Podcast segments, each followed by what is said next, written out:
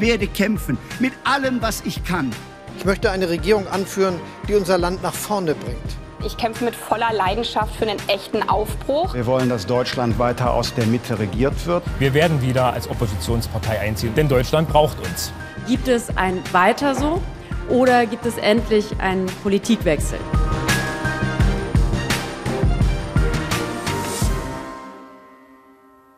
Corona ist sicher das politische Thema, das uns alle in den vergangenen 18 Monaten am meisten bewegt hat. Lockdowns, Homeoffice, Kontaktverbote, Masken, Schulen und Kitas teilweise dicht. Keine Frage, diese Anti-Corona-Maßnahmen haben das Land gespalten. Und genau das versucht sich die AfD politisch zunutze zu machen.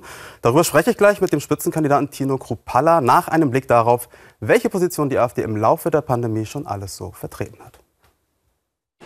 Es sind nur leichte Bewegungen, kleine, kurze Übungen, doch schon die strengen Dagmar Ebert ganz schön an. Hier in einer Reha-Klinik im brandenburgischen Sommerfeld sucht sie ihren Weg zurück in die Normalität. Endlich. Denn ihre Corona-Infektion liegt schon lange zurück. Positiv getestet am 9. November 2020. Die Probleme waren eigentlich von Anfang an dass also die Gelenkschmerzen nicht weggegangen sind, dass ich Probleme hatte, mich selber an und auszuziehen, weil die Arme nicht nach oben gingen. Und diese Probleme sind eigentlich von Anfang an die Kniegelenke, die Fußgelenke. Auch in die Hände muss das Gefühl erst wieder zurück. Die Beweglichkeit. Und dann ist da noch die Konzentration. Corona war und ist bei Dagmar Ebert mehr als nur Atembeschwerden. Als Erzieherin hat sie während der Pandemie erst ihre Kita mit am Laufen gehalten, sich dann dort aber selbst angesteckt. Seit Monaten nicht arbeiten zu können, das macht etwas mit ihr. Wenn Sie neun Monate zu Hause sind und die Hausärztin Ihnen sagt, sie kann Ihnen nicht weiterhelfen und sie hat keinen Plan, äh, ja, und man sitzt da und es wird nichts besser und ja, dann um es für möglichst viele doch irgendwie wieder besser zu machen, haben sie die Bettenanzahl schon länger aufgestockt kamen zu Beginn der Pandemie vor allem die Seniorinnen und Senioren her, habe sich das Patientenalter mittlerweile verändert. Das sind einfach ganz andere Patienten, die wir in diesem Jahr haben und es sind nicht die alten Menschen, die wir im Moment betreuen, sondern es sind die, die ganz normal im Berufsleben gestanden haben, bevor sie krank wurden. Wie gefährlich Corona sein kann, das haben Sie anfangs auch bei der AfD geahnt. Statt rhetorischer Beruhigungspillen sind jetzt konkrete Sofortmaßnahmen nötig. Wir müssen die vorhandenen Behandlungskapazitäten laufend erfassen und zügig erweitern, um auf einen schlagartigen Anstieg der Erkrankungsfälle gewappnet zu sein. Parteichef Jörg Meuthen spricht schon im Februar 2020 von einer Epidemie, fordert kurz darauf Shutdown jetzt. Doch die AfD ändert ihren Kurs. Anfang April eine erste Sondersitzung der Fraktion im Bundestag.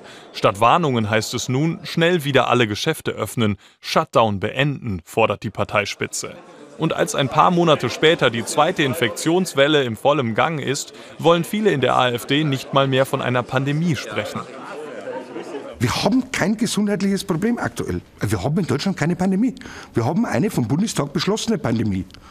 Sonst nichts. Die pandemische Lage, wenn sie denn mal überhaupt da gewesen sein sollte, die ist vorbei. Fast alle Corona-Toten sind keine Corona-Toten. Die werden in die Statistik hineingelogen, um mit Gewalt eine zweite Welle zu produzieren. Längst haben sich viele in der Partei mit den Querdenkern gemein gemacht, gehen mit ihnen auf die Straße, sprechen auf Demonstrationen derer, die später vom Verfassungsschutz beobachtet werden. Und mittlerweile warnen führende AfD-Politiker sogar vor der Corona-Impfung. Sich gentherapieren zu lassen, denn nichts anderes ist die Corona-Impfung.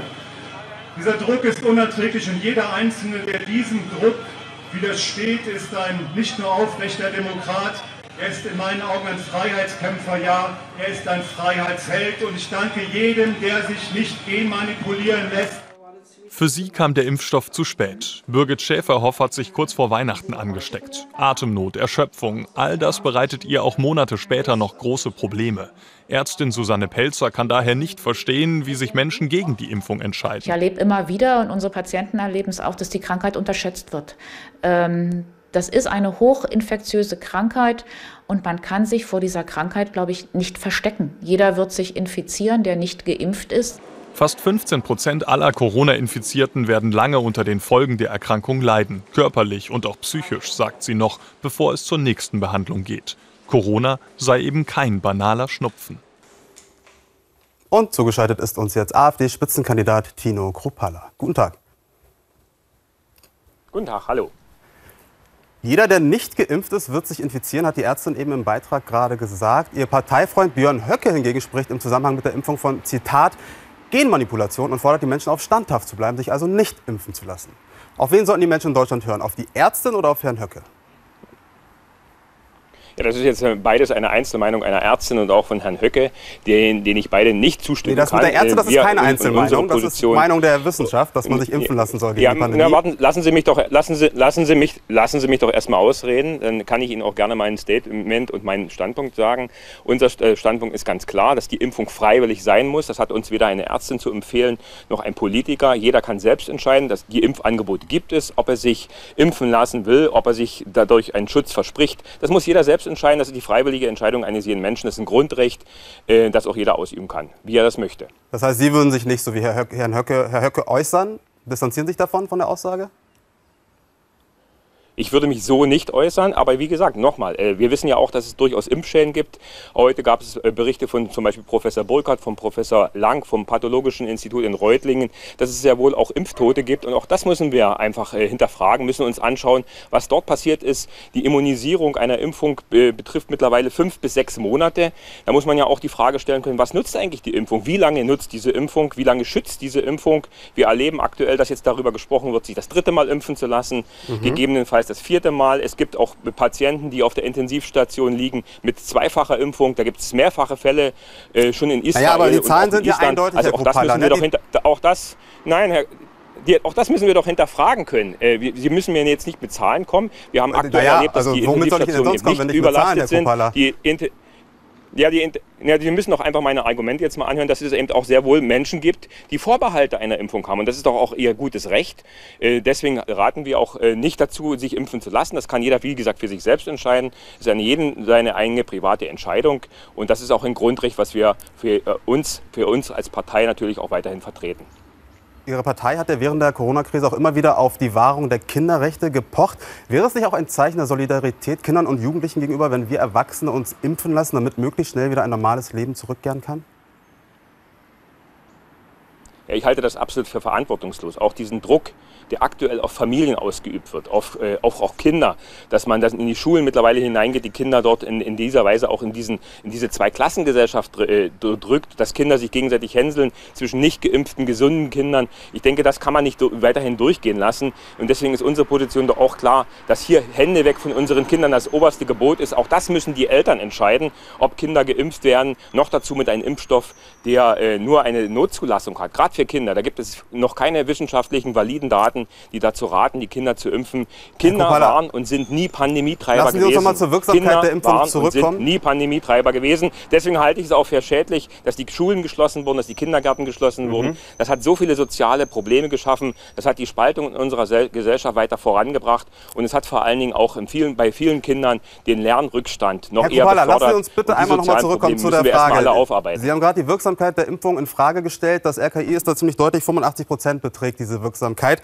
Bei den, genau, schützt sie zu 85 Prozent vor einem schweren Krankheitsverlauf. Warum fremdeln Sie, warum fremdet Ihre Partei so sehr mit der Wissenschaft? Sie haben ja eben schon gesagt, bitte nicht mit Zahlen konfrontieren. Es gibt, keine, es, gibt, es gibt keine Kinder mit einem schweren Verlauf. Genau das sind die Punkte. Das war jetzt Kinder nicht die Frage. Es geht um die. Wirksamkeit der Impfstoffe. Warum zweifeln Doch. Sie die an? Ja. Warum soll, ich, warum soll ich mich impfen? Warum soll ich ein Kind impfen, wenn es keinen, wenn es keinen schweren bzw. nicht mal äh, leichte Verläufe gibt? Warum soll ich das tun? Deswegen muss diese Entscheidung doch bei den Eltern liegen.